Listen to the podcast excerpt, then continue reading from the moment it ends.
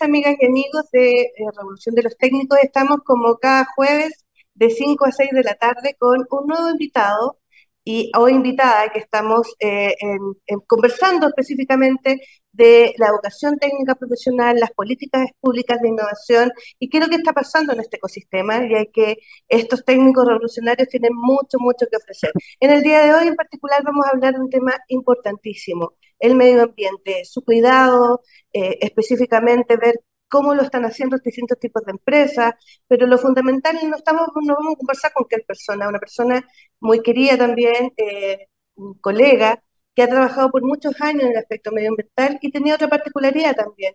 Él trabajó como docente de INACAP y también como director de carrera. Entonces, conoce todos estos aspectos, tanto de la educación técnica como lo que está pasando en el medio ambiente y los desafíos que tenemos eh, sobre todo ahora que lo estamos notando con el cambio climático. Así que sin más, nos vamos a ir a esta primera pausa y ya volvemos con este gran invitado.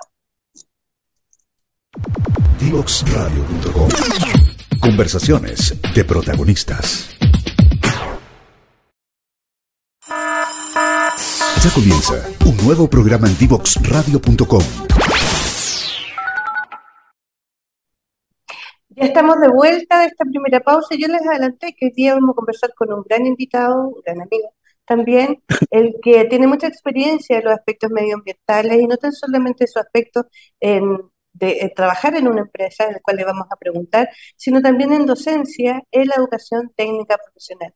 Muchísimas gracias, Sandro Bernasconi, por aceptar esta invitación. Bienvenido al programa.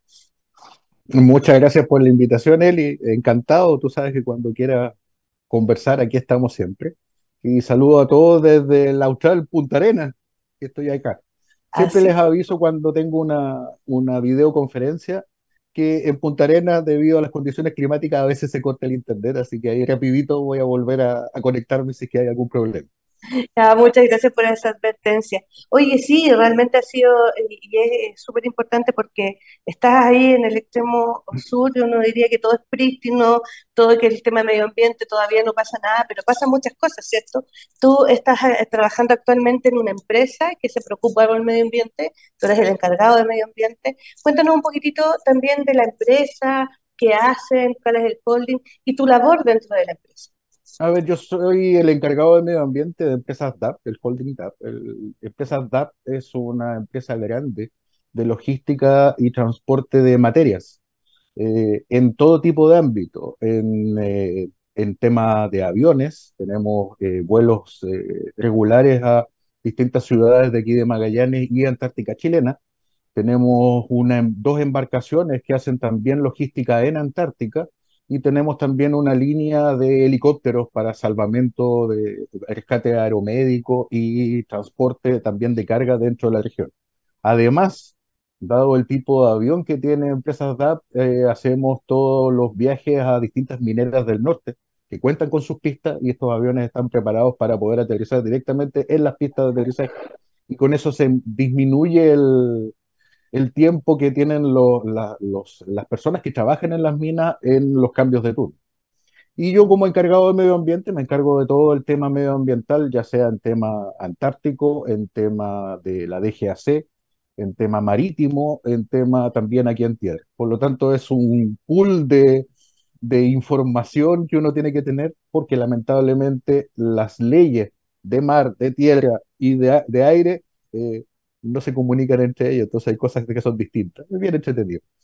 Buenísimo. Oye, Sandro, también, bueno, esto ha sido como, como un, gran tema porque finalmente es, logística, pero uno pensaría que no hay eh, eh, temas medioambientales asociados, pero es una empresa que se preocupa del medio ambiente y, en todas sus líneas.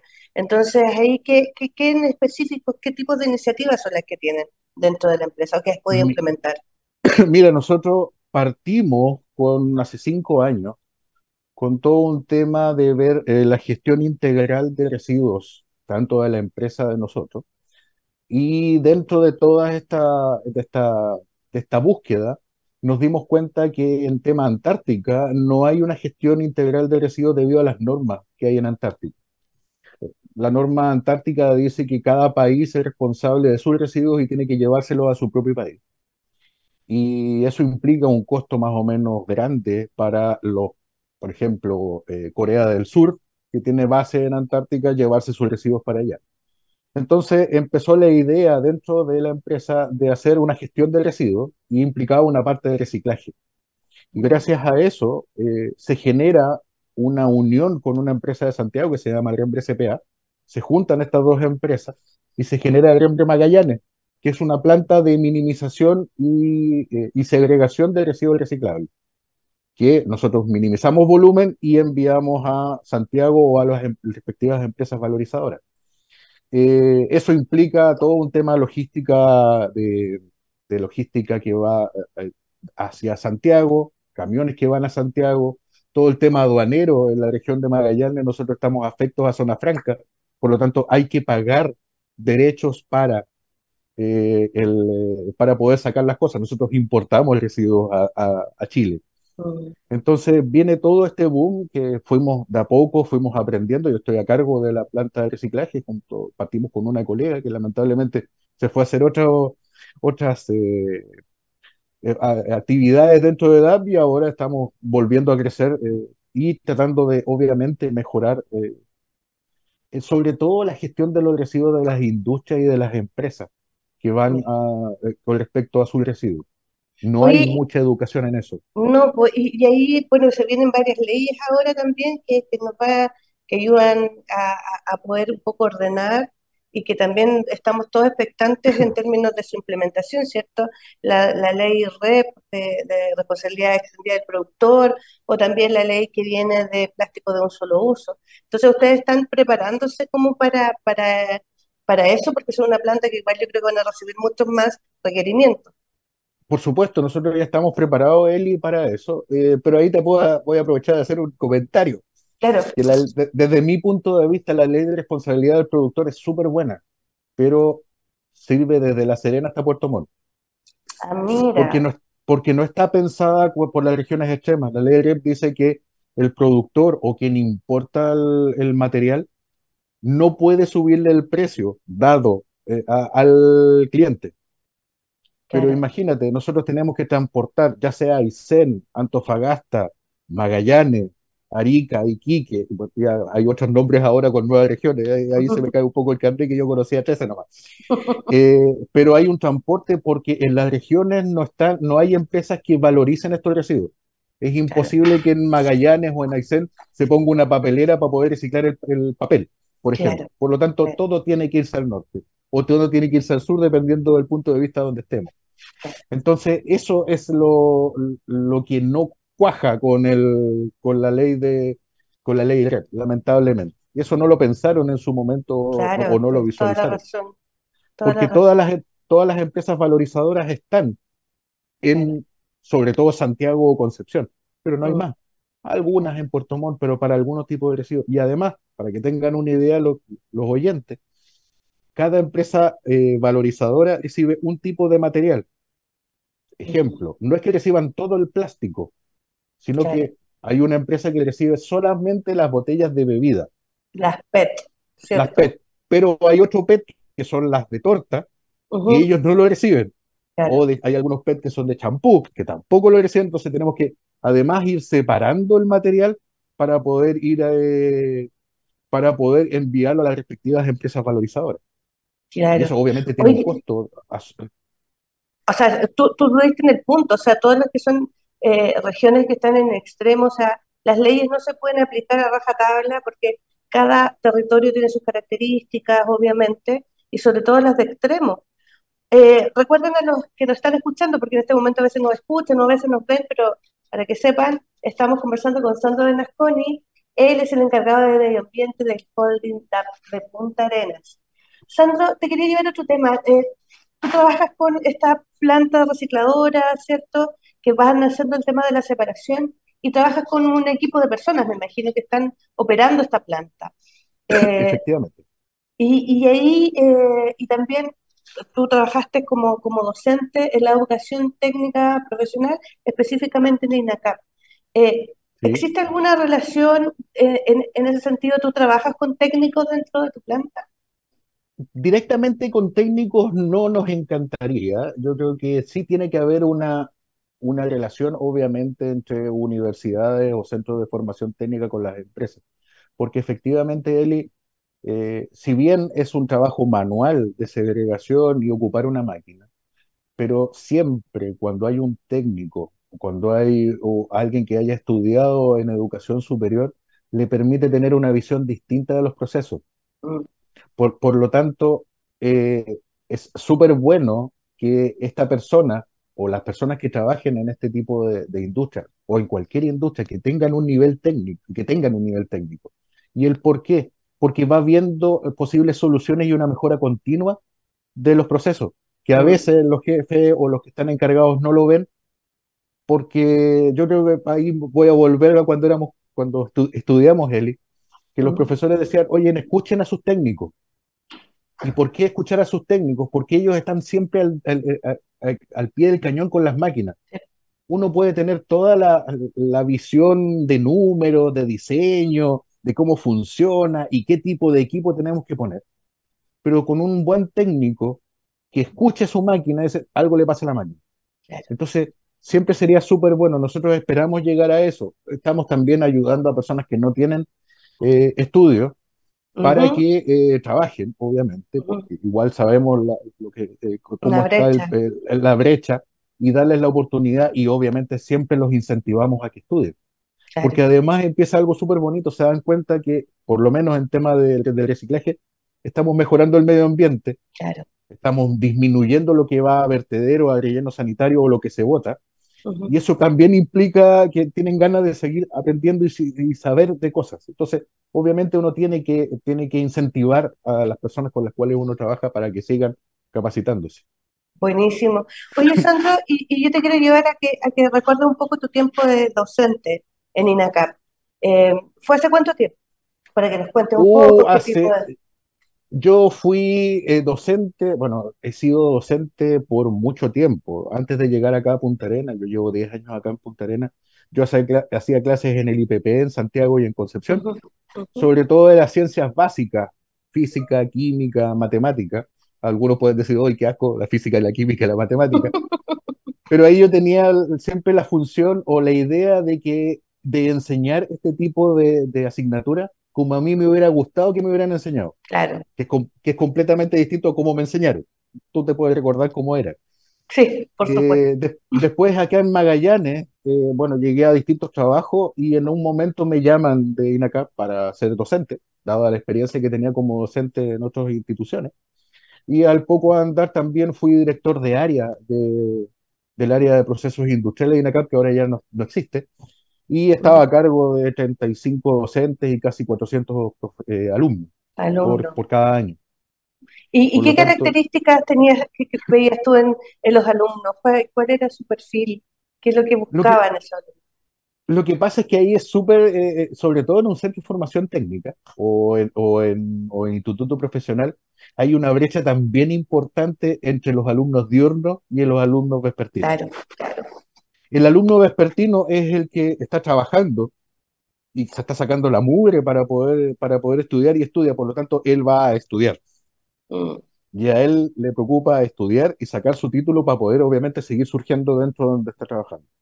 Y lamentablemente se ve, por lo menos se veía hace cuatro años, y yo creo que se sigue viendo, con, respecto al tema de eh, los alumnos diurnos, que algunos, chutas, perdón lo que voy a decir, pero creen que es un cuarto medio o un quinto medio. Por lo tanto, va, va variando el perfil. Hay algunos mm. efectivamente que son muy buenos y que fueron muy buenos y que los recuerdo con mucho cariño, que eran diurnos, y los vespertinos también. Pero si tú haces un análisis en, el en las preguntas que se hacen normalmente en, eh, eh, cuando tú haces clase, el diurno, el vespertino te está tirando preguntas y te está, te está exigiendo como docente. Exigiendo más porque te desafía, te desafía mucho. Por lo tanto, a los que están escuchando y que no están estudiando y que quieren estudiar, no les estoy diciendo eh, estudien diurno o vespertino. Si van a estudiar, sean los mejores estudiantes y sáquenle el jugo a los profes. Pregunten, pregunten, pregunten, pregunten, porque eso también hace una clase súper entretenida para el profesor y, para, los alumnos. Exacto. Y hay otro, hay otro elemento que tú dijiste muy bien, en general, o sea, los profesores de educación técnica profesional también tienen mucha experiencia en el cuerpo, tienen mucha experiencia, eh, independiente de lo que, lo que puedan enseñar. Hay muchos docentes que trabajan en las empresas también, y tú te encuentras también con un popurrí de, experiencia eh, muy, muy rica. Oye, Sandro, y, y, bueno, ¿cuáles son los desafíos que tiene ahora? Nos dijiste un par eh, ahora, pero ¿tú crees que el principal desafío para, eh, para la empresa ahora, para, para esta planta en los próximos años? A ver, yo creo que hay dos desafíos muy grandes. uno es posicionarnos en la región como, como empresa de segregación y minimización de volumen y que estamos ayudando a esta región. Si, a los que conocen la región de Magallanes, es una región hermosa, es muy, muy bonita y hay que cuidarla. ¿Ya? Y por el otro lado es lograr hacer gestión de residuos en Antártica porque hay mucha gente que habla de Punta Arenas como la entrada, la entrada a, la Antártica, pero también es la salida. Claro. Tú tienes la logística de ida, pero tienes logística inversa. Entonces, si tú generas residuos reciclables en Antártica, sea de cualquier país, tienen dos posibilidades, tal como los comentaba al principio, o los envías de vuelta a sus países de origen, o la, la normativa ambiental los permite incinerar en Antártica. Entonces tú puedes ver que están incinerando plásticos con todo lo que contamina una incineración de plástico, o cartones, o latas, etc. Entonces, viene, hay, hay que hacer algo porque, porque la Antártica es hermosa, es preciosa. Hoy no tengo la oportunidad de conocerla, pero yo creo que tú sí, ¿cierto? Has ido. Eh, eh, afortunadamente, gracias a este trabajo me ha tocado ir no como turista, sino que por trabajo, pero sí me ha tocado ir algunas veces a Antártica. Mm, a, la isla de Jorge, no, no al propio continente, eh, pero, pero sí. Entonces uno ve, chuta, hay tanto que hacer y de repente no hay una comunicación entre los entes gubernamentales de Chile para decir, esta es la forma en que podemos hacer este trabajo sea con Rembre, sea con Pepito Pérez, sea con quien sea, pero hacer algo. Mm, yo creo que eso es lo más importante, hacer un protocolo de esta forma, porque entra aduana, entra mi Medio Ambiente, entra mi Salud, entra el SAC, entra, y, empieza, y cada uno tiene una visión completamente distinta. Un tema de coordinación pública-pública, que a veces son los que entrampan las cosas que, que pueden surgir o que pueden, incluso hasta innovaciones. Nosotros que, que trabajamos siempre con innovaciones, hay unas cosas de coordinación pública-pública que se pueden hacer. Oye, ustedes están en Punta Arenas, pero también tienen, eh, tienen otro, porque acá las distancias eh, en Magallanes son enormes, entonces uno dice, no, nos vamos a ir a por venir y ahí tienen que cruzar el estrecho y es mucho más grande. Solamente tienen una planta en, en, Punta Arenas, ¿tienen pensado en acercarlo un poquitito más a la Antártica, tipo Tierra del Fuego? A ver, estamos en Punta Arenas, efectivamente. La logística antártica sale de Punta Arenas, no necesariamente de Porvenir. Eh, ahí nos encontramos con otras realidades. Las comunas que efectivamente están muy lejos aquí en Magallanes. Tienen que pensar que desde Punta Arenas a Puerto Natal, en la ciudad, segunda ciudad más grande, aquí en la región son 250 kilómetros. Santiago Talca, para que tengan una idea. Por lo tanto, y son, eh, son, son eh, comunidades o comunas con muy poca gente.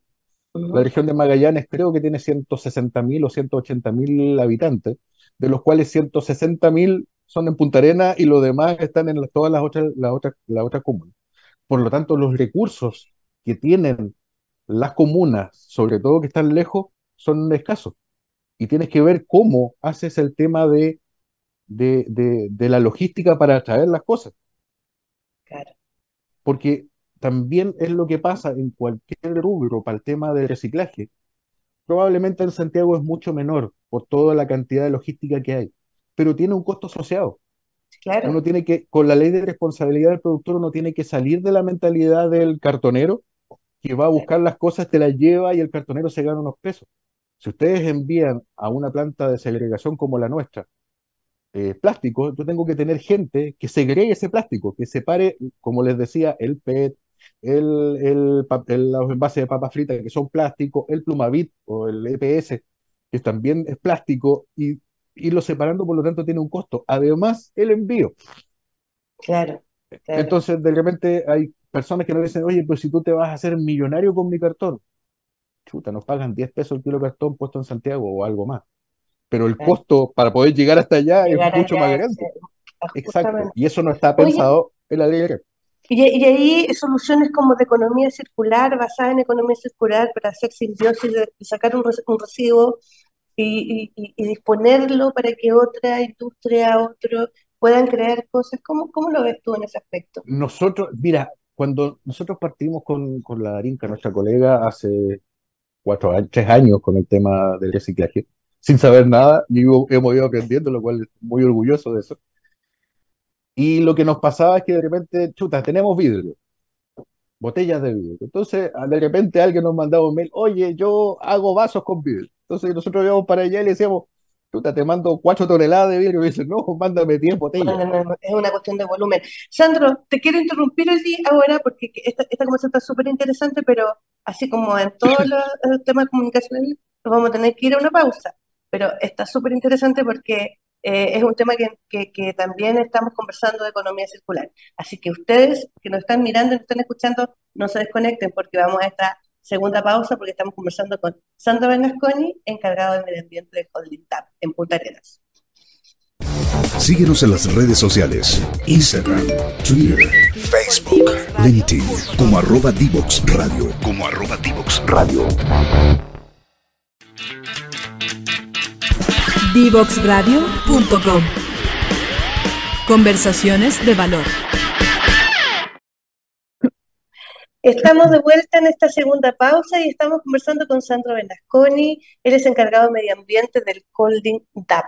Y específicamente estamos viendo, bueno, qué, qué pasa con esta economía circular, ¿cierto? De que están haciendo el reciclaje, están separando los residuos y, tienen que mandarlo muy lejos, casi importarlo, ¿cierto? Estamos hablando de la Antártida y yo les he planteado ese tema de la economía circular, así que lo tengo que interrumpir. Algo nos habló del tema de los vidrios, pero lo dejé ahí y que dejamos a todos en ascuas para saber qué es lo que pasaba con, con esa separación de residuos. Cuéntanos, Mira, yo creo que Eli, yo creo que ahí también es un tirón de oreja para la, para las universidades, los centros de formación y los institutos profesionales.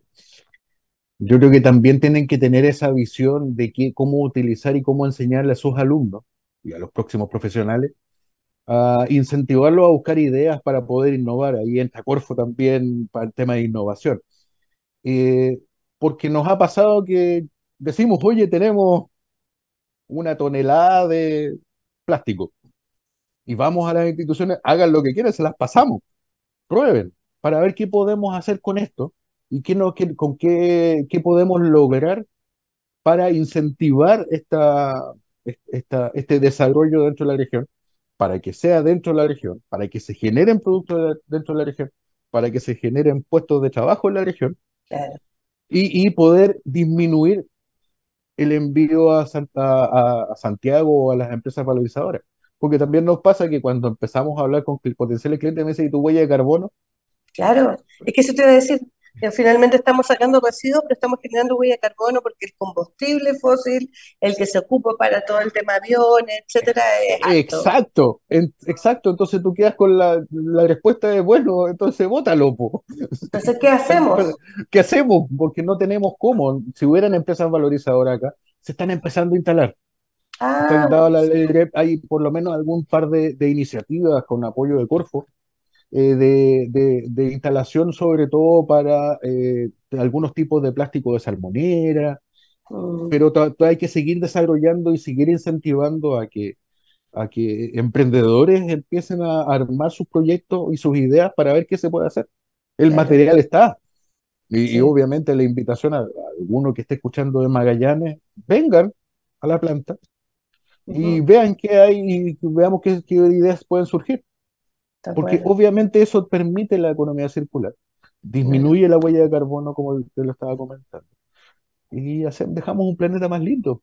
Así es. Oye, Sandra, y tú, tú estabas comentando que, que, también, por ejemplo, tenías vidrio y que decías, oye, ya, nosotros tenemos vidrio y alguien se acercó a ti y tienen vidrio, pero el tema de volumen es importante también, o sea, porque... viene, a pasar lo mismo que te comentaba, o sea, ¿Cómo le puedes pedir a una pyme que hace vaso? Nosotros estamos a cargo de la recepción de vidrio de todo Punta. Llevamos más de 600 toneladas de vidrio que hemos mandado a, a, Cristalerías Chile, en este caso, eh, para, para que lo pongan en su proceso. Eh, y, tal como lo comentábamos en algún momento, eh, esa cantidad de vidrio son, que llevamos llevar unos 20 contenedores de 40 pies en menos de un año. No estoy diciendo que los magallánicos toman mucho, ojo, pero, pero, sí es una buena cantidad de vidrio, pero también sí un tema de, del desarrollo de una planta para utilizar ese vidrio también es un costo asociado importante. Importante, una inversión importante, sí. Es una inversión importante, que a veces si tú empiezas a poner números no vale la pena. Pero sí cosas, cosas pequeñas o cosas que vayan a ir creciendo con los distintos tipos de residuos plásticos, de todas maneras. Yo creo que hay mm. mucho por hacer. Y que con, con, con, con, ¿cómo que se llama esto? Con, con costos que podrían ser con un Innova Corfo o alguna cosa, mm. alguna línea de, de, Corfo o de algún Cercotec o alguna cosa por el estilo. Claro, por supuesto. Oye, y, te quería llevar a otro tema, que es la educación técnica. Eh, nosotros hace un tiempo atrás estamos incorporando, y todos están, están como en la, visión de incorporar elementos de innovación y transferencia a la educación técnica profesional para que sus alumnos que son tan prácticos, que, que, finalmente esta educación técnica que mete las manos, ¿cierto? Y que vienen los problemas ahí puedan eh, tener las herramientas de innovación. Eh, cuéntame tú, eh, de, tu experiencia ya, eh, ¿cómo, ves al, al, técnico profesional en aquí en unos años más? ¿Cómo ves, ¿Qué características debería tener? ¿Qué perfil debería tener? ¿Qué, qué es lo que le falta incorporar? sabemos que hay, que hay diferencia entre el vespertino y el diurno, pero sin embargo, a lo mejor hay algún elemento que a ti te hubiese gustado tener en el momento que fuiste, fuiste docente. ¿Cuál es tu sueño de ese técnico profesional? Oh, buena pregunta, muy buena pregunta. Mira, yo creo que el sueño del técnico profesional, yo creo que el primer punto es que crean la importancia que tiene un técnico en los procesos industriales o los procesos en, Chile. Yo tengo un punto de vista. Eh, en Chile, lamentablemente, hay mucho general y poca tropa todos se ponen el ingeniero, eh, y tengo un MBA o tengo, tengo distintos títulos, pero nos falta el profesional, mm. el, técnico. El técnico es el que está ahí, donde las papas queman. Y tiene que haber también una relación de sueldo con respecto a estos, a estos, a estos profesionales que están trabajando. Son sumamente importantes. Sin ello, este país no funciona. Tal cual. Son, son ellos los que mueven, son mm. ellos los que hacen funcionar la, la industria. Más que, o sea, sí, el ingeniero civil o los ingenieros apoyan y están ahí también como un gran equipo de trabajo, pero sin técnico este país no funcionaría. Por lo tanto, lo, creo que lo primero, mi, cuál sería, hubiera sido mi sueño, porque a veces no se lo creía, es decirle al técnico, créetelo si vas a ser el técnico, sea el mejor técnico. Mm. Y, ojo, puede ser un excelente técnico con un excelente sueldo, porque vas a saber más que el ingeniero. Tal cual. Es algo de, valorizar, porque hemos conversado con muchos invitados que el hecho de, ser técnico profesional es como el paradigma de que es lo que te tocó porque no tienes los recursos o es porque no te alcanzó para la universidad, porque siempre como que nos setearon a que teníamos que llegar a la universidad. Pero en cambio en otros países la, educación técnica es muy valorada porque tiene esa expertise, esa, ese conocimiento muy práctico. Y a veces lo que, lo que nos hace falta también en, Chile. Lo otro importante, Sandro, que tú dices, ya, hay que valorizar, hay que creerse el cuento. Eh, yo creo que también eso es súper importante porque también lo hemos conversado con muchos invitados. Eh, ¿Qué pasaría si no existieran los técnicos? Hay un video y te, y te lo comento así después te lo voy a mandar, es un video que está en alemán, que es como un comercial que dice, bueno, ¿qué pasaría si los técnicos no existieran? Y se empiezan a deshacer las cosas. Una persona que lee un diario se deshace, las, las calles se caen, la electricidad se cae, o sea, como todo el proceso que uno ve, porque en todo lo que tenemos, incluso esto mismo no pudiéramos estar haciendo si no existieran técnicos profesionales eh, que están ahí en los temas audiovisuales, en los temas de informática, etcétera. Así que es súper importante lo que, lo que tú comentas. Sandro, eh, un poco un, un, tema en trayectoria de, eh, medioambiental, pasando al otro tema también. ¿Cuál, ¿Cuál sería tú, yo creo que el, el, el, mundo ideal en Punta Arenas para que pudiéramos hacer, porque estuvimos conversando el tema en, en tras bambalinas para que sepan los que nos están escuchando o viendo, del tema de, de, la separación, de, incluso de los residuos domésticos. Eh, ¿Cuál sería, crees tú que podría ser un mundo ideal en Punta Arenas que, que les pudiera dar una recomendación? Me contaste igual lo, lo, que tú has podido reducir, etcétera. Háblame un poco de mira, eso. Mira, yo creo que el mundo ideal parte con una buena educación ambiental. Y eso implica, tiene varias aristas. Primero, ir enseñando a la gente cómo se segrega gran parte del trabajo del reciclaje parte por el generador, por la persona que genera su residuo. Mm.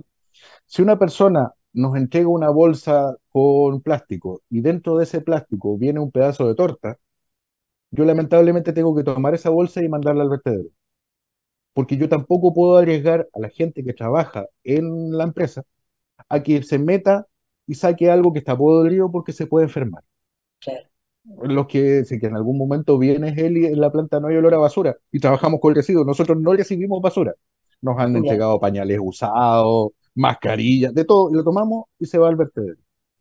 Eso tiene una línea, la línea de educación, por lo tanto tiene que partir siendo trabajado en la educación de colegio, en la educación técnica, para que los técnicos que, que eh, tienen una línea de medioambiental o los técnicos, cualquier técnico, sepan que en algún momento hay que empezar a segregar y separar los distintos tipos de residuos. Yo hablo de residuos y no de basura.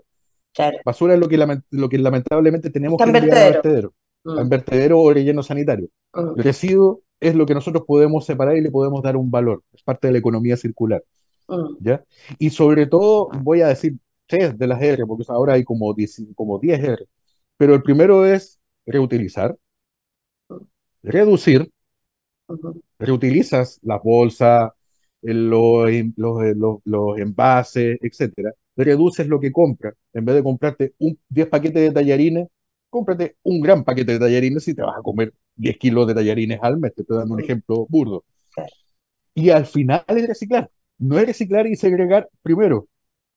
Después de que tú haces todo eso. Y otro tema súper importante dentro de, esta, de lo que quiere, del sueño del reciclaje dentro de la región de Magallanes, y tiene que ser dentro de todo Chile, es que cualquier empresa que se dedique a la, a la recepción de los residuos tiene que demostrar lo que hace. Mm. ¿En qué sentido? Porque tú no sacas nada con decirle, junten botellas de bebida y después pasa el camión de la basura y se las lleva. Todo lo que tú, todo lo que tú enseñaste en un segundo se va la basura. Se va la, basura. ¿Te fijas? Entonces, entonces, ese es el gran tema. Pues. Mm. Es, es de, decir, chuta, ¿tenemos que educar? Sí, hay que partir por ahí. Y tenemos que tener las herramientas para con las consecuencias. Te doy un e, ejemplo de cualquier región. Tú pones un punto limpio en donde dice ponga aquí el cartón. Vas a mirar de repente, no voy a decir región, ni, ni lugar, ni nada, ni cualquier lugar, ni comuna. Tú abres el tacho del cartón y hay un envase de yogur usado, hay una mascarilla, hay un pedazo de manzana, y todo lo que está dentro se perdió. ¿Te fijas? Es súper, de repente así como, ¡ay! como si les explicamos y tú tienes que hacer, tienes que estar ahí, tienes que estar enseñando y tienes que estar demostrando lo que estás haciendo. ¿Y, tú crees que, ¿Y tú crees que las nuevas generaciones, porque nosotros ya tenemos una generación un poco más madura, no, quiero decir vieja, pero así como de más años de experiencia, eh, pero las nuevas generaciones tienen este cambio, este cambio, porque nosotros cuando estuvimos estudiando, estábamos con la línea medioambiental recién empezando, estaba la ley, la ley cierto medio ambiente recién comenzando, era, era todo súper incipiente, pero igual tuvimos un bichito ahí, cierto, que trabajamos los temas medioambientales. Eh, pero ahora, ¿tú crees que hay un cambio generacional, que hay más conciencia de eso? Yo creo que sí hay un cambio de conciencia eh, y hay toda una línea de ecología y etcétera.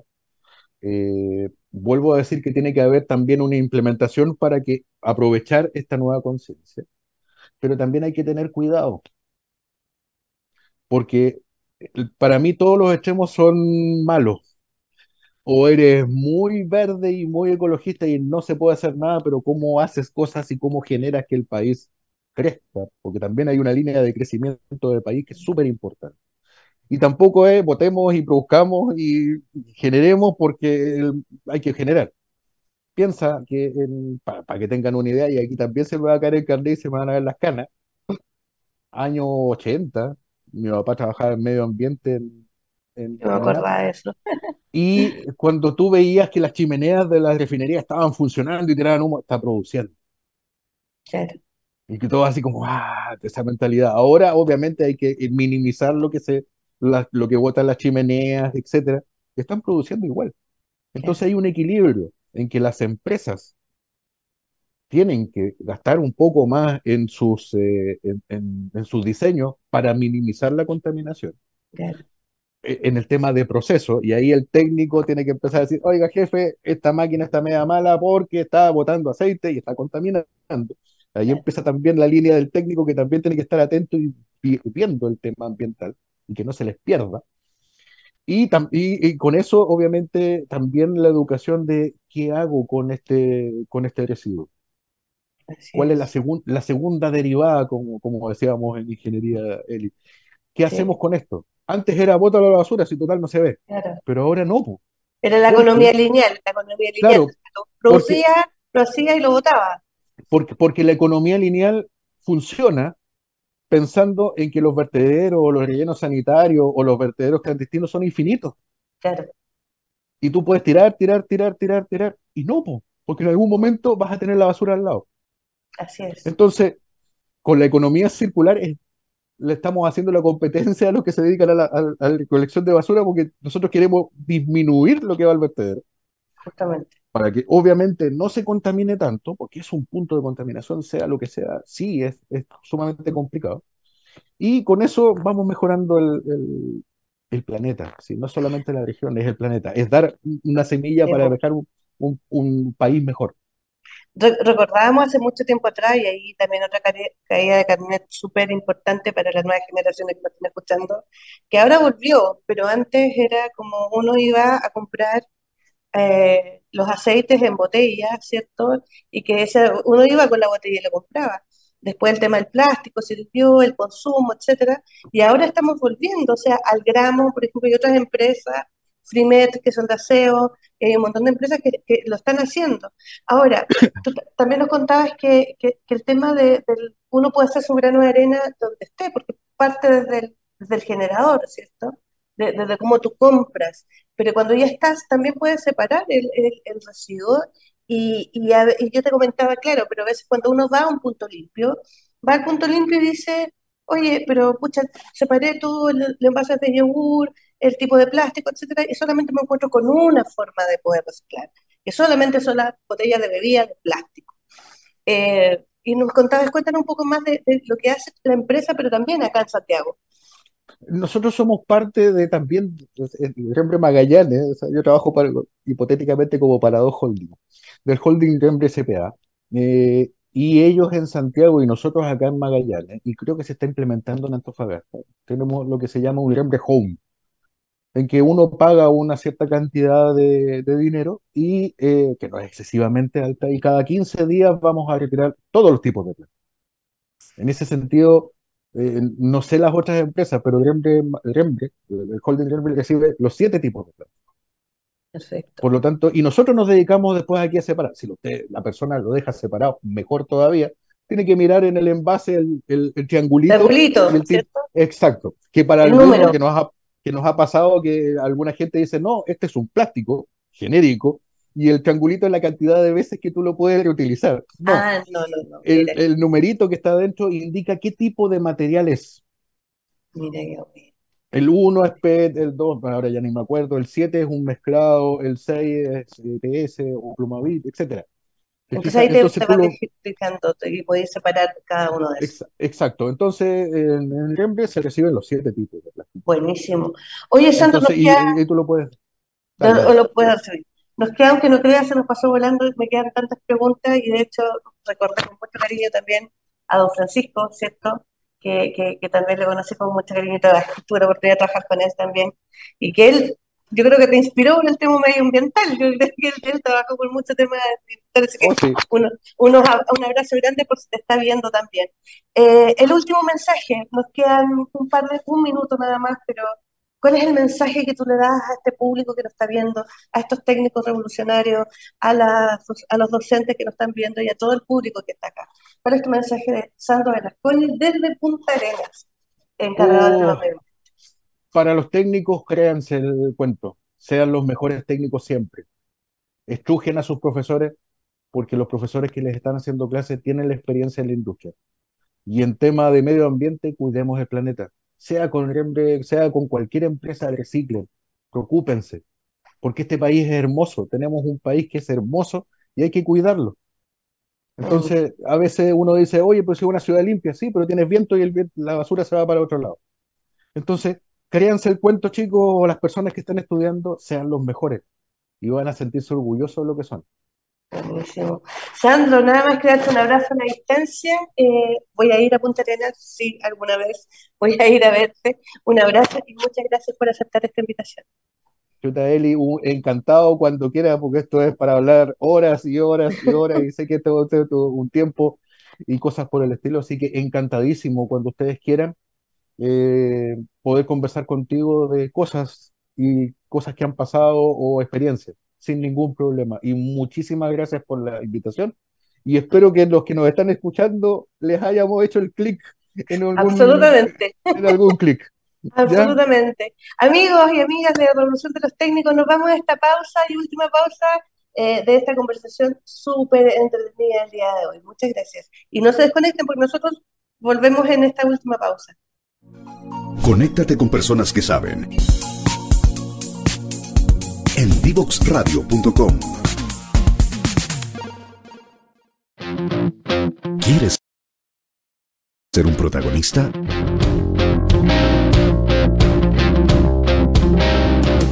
Escríbenos a invitados@divoxradio.com.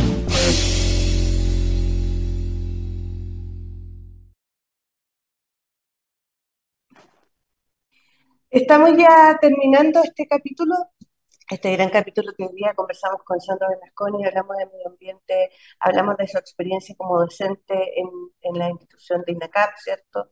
De decirle, créanse el cuento y créanse también que necesitamos trabajar por el medio ambiente, que el cambio está en uno, ese cambio que parte de que los que generamos los residuos y que son residuos, no basura, que se pueden reciclar, que tienen, pueden tener otra vida a través de la economía circular. Así que nada más que decir que fue un gran programa, fue un programa con, con, mucho conocimiento y con mucho ímpetu.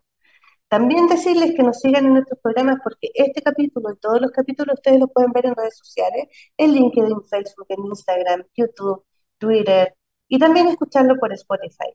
Así que para el próximo programa tenemos un gran invitado nuevamente, así que no se lo pierdan y nos vemos en esta revolución de los temas.